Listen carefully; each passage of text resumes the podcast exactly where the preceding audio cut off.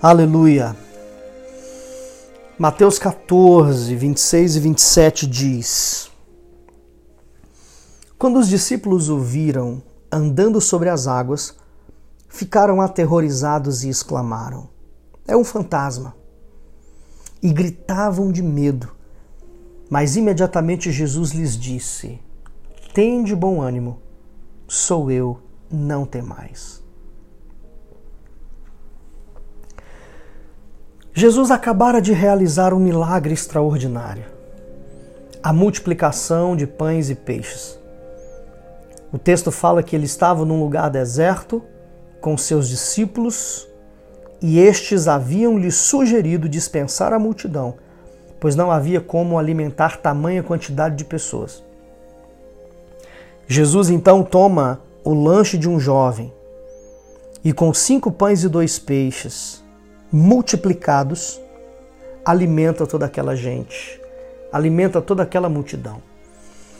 Depois desse fato, Jesus incitou, insistiu com os discípulos para que entrasse no barco e fossem para o outro lado, enquanto ele despedia a multidão.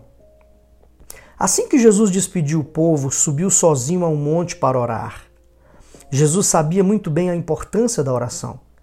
Em Mateus capítulo 6, ele ensina sobre oração. A oração, na verdade, é indispensável para quem quer manter comunhão com Deus. Deus pode falar com uma pessoa de várias maneiras e usar pessoas, momentos e coisas diferentes para transmitir uma mensagem, exortar ou dar uma direção a alguém. Mas somente em oração uma pessoa poderá falar com Deus. Às vezes as lágrimas se tornam a oração daqueles que estão tão angustiados que nem sequer conseguem proferir palavra alguma. A oração não só mantém a pessoa sintonizada com Deus, mas dá a ela discernimento de questões que ainda estão por acontecer, que ainda estão por vir. A ordem de Jesus aos discípulos foi que passassem para outra margem. E depois de despedir a multidão, ele subiu ao monte para orar. Acredito que a vida de oração e comunhão que Jesus teve com Deus e seu Espírito lhe deu vantagem sobre muitas situações de perigo e discernimento das intenções das pessoas.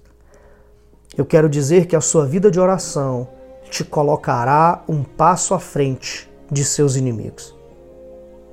Acredito também que do alto daquele monte, em seu período de oração, veio o discernimento de que seus discípulos passavam por dificuldades enfrentando aquela terrível tempestade. Pois o texto diz que o barco estava longe, no meio do mar, sendo fustigado pelas ondas, pois o vento era contrário, diz o versículo 24 do capítulo 14 de Mateus. O problema dos discípulos era o vento contrário, gerando as grandes ondas que fustigavam o barco. O problema dos discípulos era o mar agitado. Jesus saiu do seu momento de oração e foi ao encontro dos discípulos, caminhando sobre as águas, caminhando sobre o mar agitado, exatamente sobre o problema que eles estavam enfrentando. Mas parece que quando a pessoa está atribulada por alguns problemas, além de não perceber aquilo ou aquele que está fora do problema, a pessoa se esquece das palavras e direções de Deus para a sua vida. Na quarta vigília da noite, Jesus veio andando sobre as águas e os seus discípulos, por não tê-lo reconhecido, julgaram ser um fantasma. O desespero foi tamanho que Jesus teve que acalmá-los, dizendo: Tende bom ânimo, sou eu, não temais. Gostaria de enfatizar que em momentos de dificuldades, tempestades e tribulações, devemos apegar-nos à pessoa e às palavras de Jesus. Os discípulos olharam demais para a tempestade. Por isso não perceberam Jesus. Até mesmo Pedro, que ousou sair do barco para caminhar sobre as águas, para caminhar sobre o mar agitado, para caminhar sobre o problema que enfrentavam, quando olhou para o vento, para a tempestade, começou a afundar. Pedro olhou mais para a tempestade do que para o vem de Jesus. Os discípulos olharam mais para a tempestade do que para a palavra de Jesus que lhes dissera que fosse para o outro lado. A palavra foi: vocês chegarão ao outro lado. Apesar da tempestade, Jesus havia prometido o outro lado. Se eles atentassem às palavras de Jesus, eles mesmos teriam vencido aquela tempestade. Quantas vezes muitos de nós desistimos porque não nos apegamos à promessa? Quantas vezes muitos de nós sucumbimos à tempestade porque não agarramos a palavra? Aquilo que tanto a palavra escrita quanto a palavra revelada nos disse que aconteceria. Quando Deus fala que vai fazer, é porque Ele vai fazer. E nós precisamos olhar para essa palavra, crer e nos apegar a ela. Deus prometeu, Jesus prometeu a outra margem. E os discípulos se preocuparam, tiveram medo de afundar. Todos aqueles que permitem que as circunstâncias desviem seus olhos de Jesus e de Sua palavra serão dominados pelo medo de perder, de padecer, de fracassar e de não acontecer, e certamente começarão a afundar. Aprecio o texto de Hebreus 12, 1 e 2, que diz: Portanto, nós também, pois que estamos rodeados de uma tão grande nuvem de testemunhas, deixemos todo o embaraço e o pecado que tão de perto nos rodeia e corramos com paciência a carreira que nos está proposta, olhando para Jesus.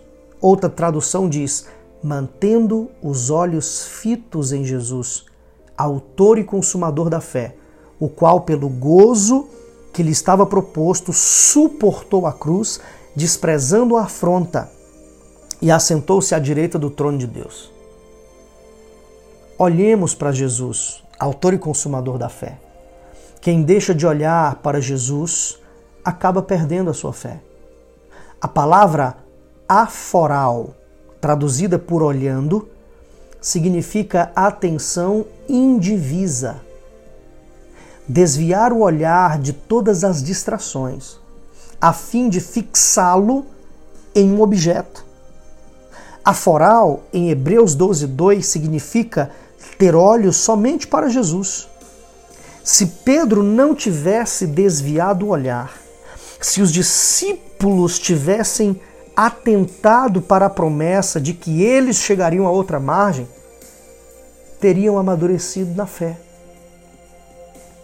Jesus só foi até eles por meio do mar e no meio do mar, andando sobre as águas, porque eles estavam sucumbindo. Acredito que o Senhor às vezes nos permite passar por algumas situações para amadurecer a nossa fé. Em Lucas 22, 31 e 32 diz: Simão, Simão, eis que Satanás já recebeu autorização para vos peneirar como trigo. Eu, entretanto, roguei por ti para que sua fé não se esgote, ou outra tradução, para que sua fé não desfaleça. Tu, pois, quando te converteres, fortalece os teus irmãos. Jesus não evitou que Pedro passasse por uma situação que lhe exigiria fé, mas orou para que a fé de Pedro fosse fortalecida. Não importa o problema que você esteja passando ou a tempestade que está sobre a sua vida, se mantiver os olhos fitos em Jesus, o Autor e Consumador da fé, Ele gerará fé em você, não apenas para suportar os problemas, mas para mudar as circunstâncias. É isso que o Senhor quer de você. Que nunca desvie os olhos dele. Agindo assim, você andará sobre as águas que tentarem te afogar. Agindo assim, você andará sobre os problemas que tentam roubar o seu futuro. Então, eu quero dizer algo a você. A comunhão com o Senhor e seu Espírito lhe dará discernimento de intenções e vantagens sobre situações de perigo. Deixar de olhar para Jesus e Sua palavra é ser dominado pelo medo de não acontecer. Deus abençoe você.